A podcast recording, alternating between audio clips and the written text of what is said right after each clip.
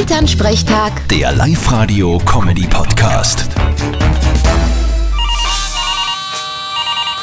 Hallo Mama. Grüß dich, Martin. Du hast gehört, die Bevölkerung in China ist das erste Mal seit über 60 Jahren geschrumpft.